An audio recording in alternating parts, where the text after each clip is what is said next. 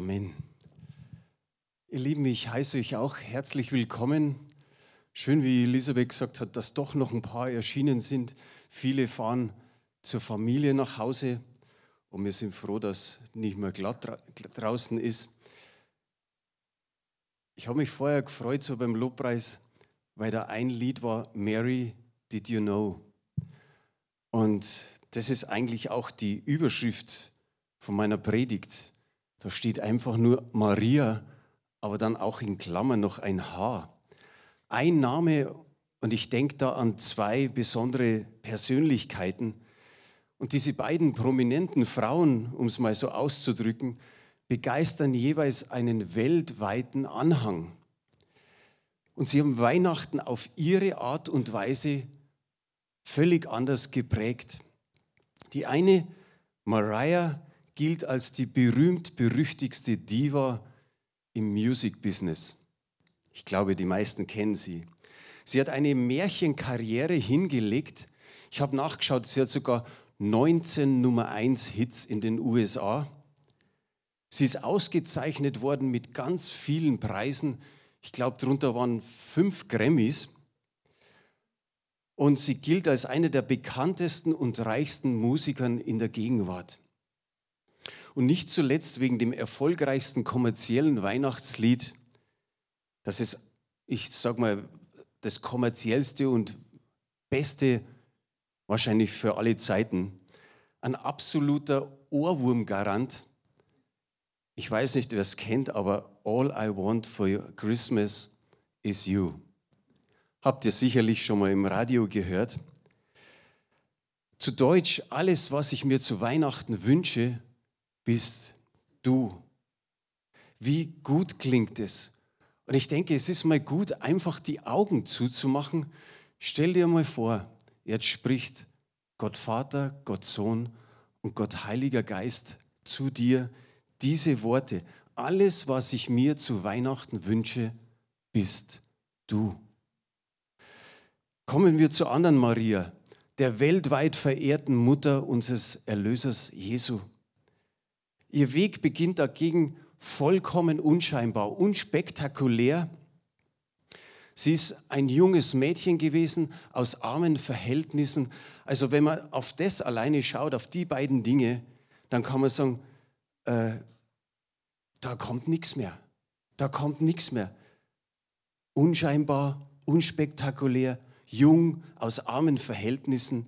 Beides eigentlich Voraussetzungen in der damaligen Zeit dass man als völlig ungeeignet erschien, um für eine wichtige Aufgabe gebraucht zu werden. Aber denk mal in unsere heutige Zeit. Unser Herr ist ganz, ganz anders. Gerade die Unscheinbaren, die möchte er immer wieder gebrauchen. Maria war vermutlich zu dieser Zeit 14 Jahre alt. Das war das Alter, in dem jüdische Mädchen heirateten. Doch durch ihr bemerkenswertes Vertrauen und, sein, und ihr Versprechen, oder besser gesagt das Versprechen von Gott, was sie gehört hat, wurde sie zur Mutter Jesu. Und später zu einer weltweiten Berühmtheit in der Kirchengeschichte, in der Kunstgeschichte, in der Musikgeschichte, in der Literatur und in der Frömmigkeitsgeschichte. Sie nahm dadurch einen unvergleichbaren Platz ein. Alles begann damit, dass auf einmal ein Engel unangekündigt erschienen ist und hat folgende Worte gesprochen. Lukas 1, Kapitel, Kapitel 1, Verse 30 bis 33. Da steht, Fürchte dich nicht, Maria, du hast Gnade bei Gott gefunden. Siehe, du wirst schwanger werden und einen Sohn gebären. Dem sollst du den Namen Jesus geben der wird groß sein und Sohn des Höchsten genannt werden. Und Gott, der Herr, wird ihm den Thron seines Vaters David geben. Und er wird König sein über das Haus Jakob in Ewigkeit. Und sein Reich wird kein Ende haben. Was für eine Ankündigung, wenn du sowas hörst als junge Frau. Das ist wie wenn man dir einen Lottogewinn verkündigt und du hast gar keinen Schein aufgegeben. Die Frage, die wir uns stellen können, ist, wie hätte Maria auf dieses reagieren können? Ich glaube, eine total typische Reaktion wäre gewesen, dass sie gelacht hätte über diese Aussage. Und wenn wir das Lachen hören, spüren wir direkt Abraham und Sarah. Als Gott ihnen nochmal begegnete und wieder diese Verheißung gab, ihr werdet in einem Jahr um die gleiche Zeit einen Sohn auf die Welt bringen. Und Abraham dachte sich, ich bin 99, Sarah 89 und aus dem Grund hat Sarah das Lachen begonnen. Eine weitere typische Reaktion wäre wahrscheinlich gewesen Zweifel. Und ich denke, Zweifel, da können wir uns auch erinnern an eine bestimmte Person, nämlich den Zacharias, der verheiratet war mit Elisabeth. Und dem Zacharias wurde in einer ähnlichen Situation verheißen, ihr bekommt einen Sohn. Und er zweifelte. Er sagt, wie soll das gehen? Wir sind schon in einem sehr hohen Alter. Meiner Frau geht es nicht mehr nach der Frauenweise, so wie es in der Luther-Übersetzung steht.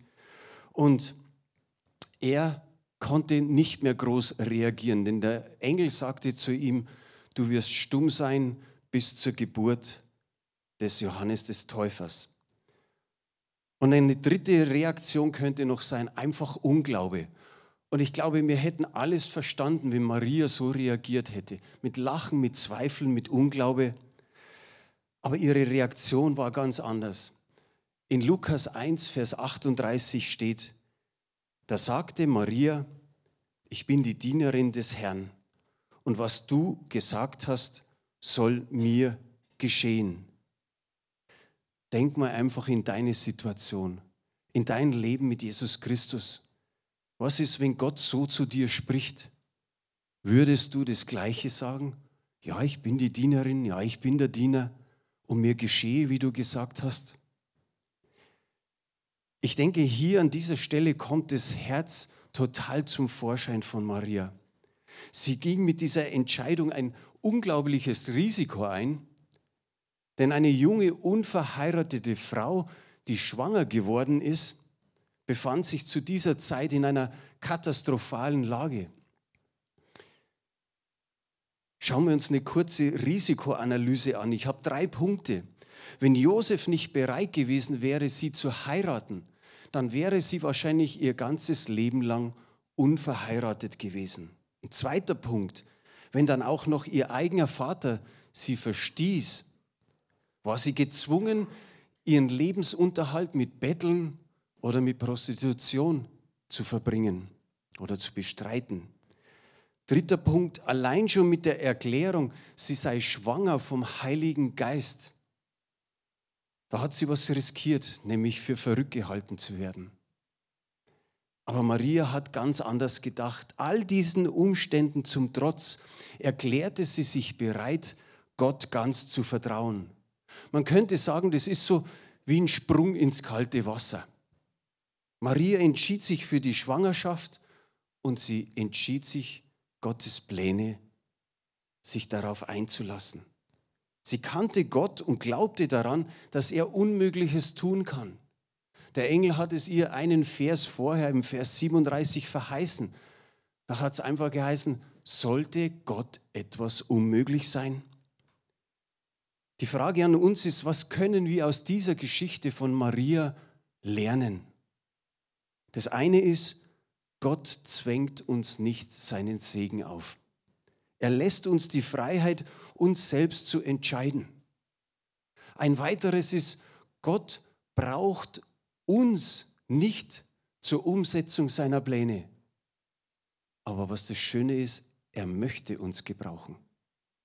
Das ist das Wunderbare. Man sagt, der Charakter offenbart sich in unserer Reaktion auf das Unerwartete. Doch wie reagieren wir, wenn Gott aus heiterem Himmel uns irgendwie so, sage mal, eine unmögliche Aufgabe gibt? Und wir dann wirklich sprichwörtlich wie die Jungfrau zum Kinde kommen. Vielleicht denkst du, dass du kaum für eine schwere Aufgabe von Gott in Frage kommst. dass du überhaupt so eine wichtige Rolle spielen könntest wie Maria. Und du würdest dir sagen, ich passe gar nicht da richtig hinein. Dann denk einfach mal daran, Maria war vor Jesus eine Maria von vielen. Keiner kannte sie. Aber das zeigt uns genau, wie Gottes Pläne sind. Gottes Pläne sind einfach größer. Oder wie es im Alten Testament heißt, dass seine Wege und seine Gedanken viel, viel größer und höher sind als der Himmel über der Erde. Jetzt können wir einen Realitätscheck machen. Vorher haben wir einen Reaktionscheck gemacht, jetzt einen Realitätscheck.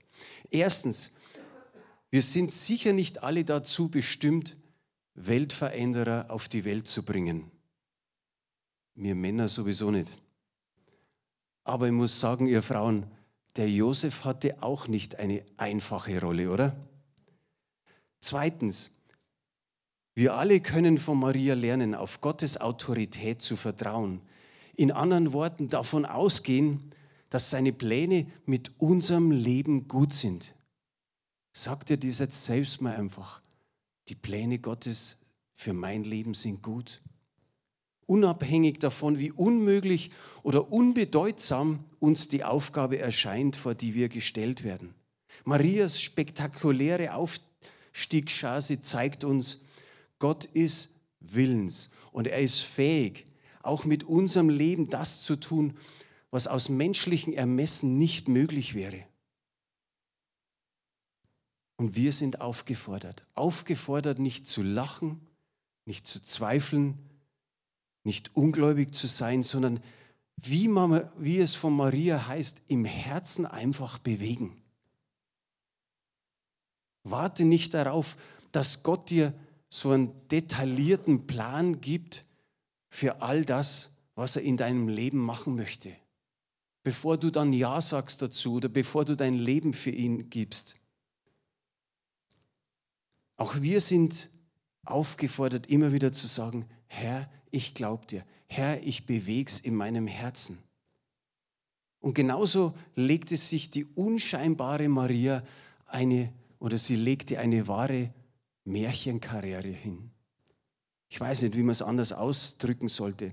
Aber heute kennen wir Gottes größeren Plan, der von Anfang an war, nämlich Gott wurde Mensch.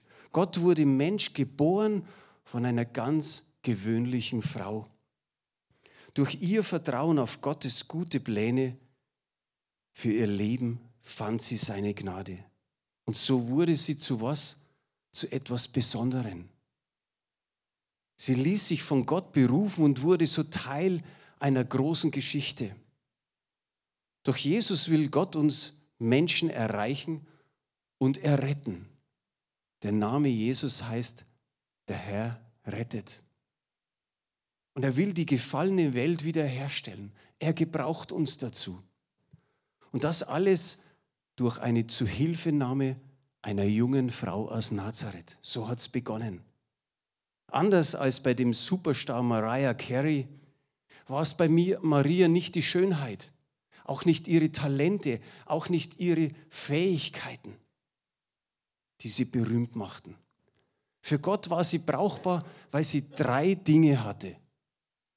Es war ihr Herz, es war ihre Hingabe und es war das Vertrauen. Wie Maria möchte Gott auch jeden Einzelnen immer wieder berufen. So den einen oder anderen höre ich manchmal, ich weiß noch nicht meine Berufung. Gibt einen guten Tipp. Jetzt, wo die Stadizeit ist, nimm einen dieser Weihnachtstage und setz dich mal einfach in dein stilles Kämmerlein und hör. Ich glaube, Gott wird sprechen und wird sagen, das ist deine Berufung. Und egal wie viele sagen, oh ja, ich bin schon so alt. Der Mose war auch 80. Abraham war auch nicht der Jüngste. Er möchte durch dich, mit dir, mit uns seine Pläne verwirklichen, in die Tat umsetzen. Sein innigstes Interesse gilt uns. Das können wir uns am Weihnachten so sehr einfach an die Brust heften, sage ich mal. Sein Interesse gehört uns allen. Alles, was wir tun müssen, ist einfach nur uns zur Verfügung zu stellen. Einfach sagen wie einer der Propheten, Herr, hier bin ich.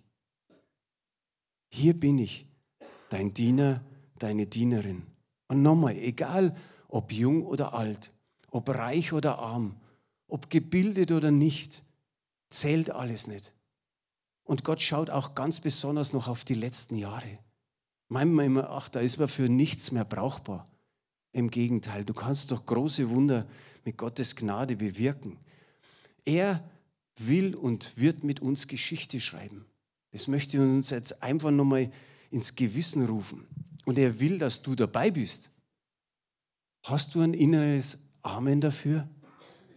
Magst du das aussprechen? Ja, Amen. So ist es.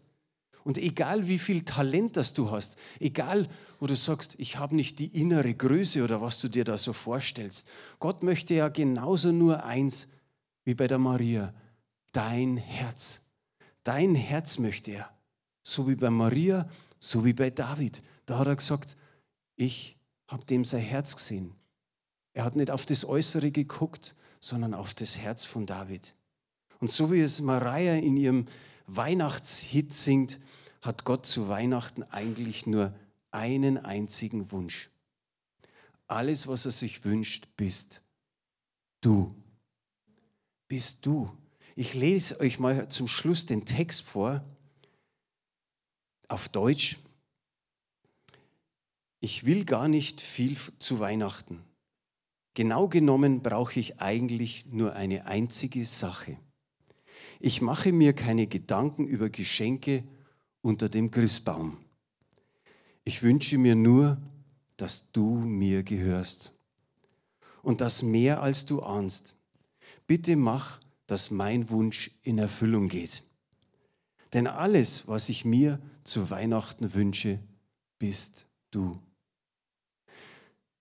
Ich werde es nochmal vorlesen. Vielleicht schließt du die Augen und sagst dir einfach, und es ist so, der dreieinige Gott spricht zu dir. Und er spricht folgendes. Ich will gar nicht viel zu Weihnachten. Genau genommen brauche ich eigentlich nur eine einzige Sache. Ich mache mir keine Gedanken über Geschenke unterm Christbaum. Ich wünsche mir nur, dass du mir gehörst und das mehr als du ahnst. Bitte mach, dass mein Wunsch in Erfüllung geht, denn alles, was ich mir zu Weihnachten wünsche, bist du. Er möchte einfach, dass du ihm gehörst. Mit Haut und Haaren, mit allem, was du bist, mit allem, was du hast, mit all deinen Gefühlen, mit all deinen Gedanken, mit allen den, ja, deinen, deinen, deinen Worten.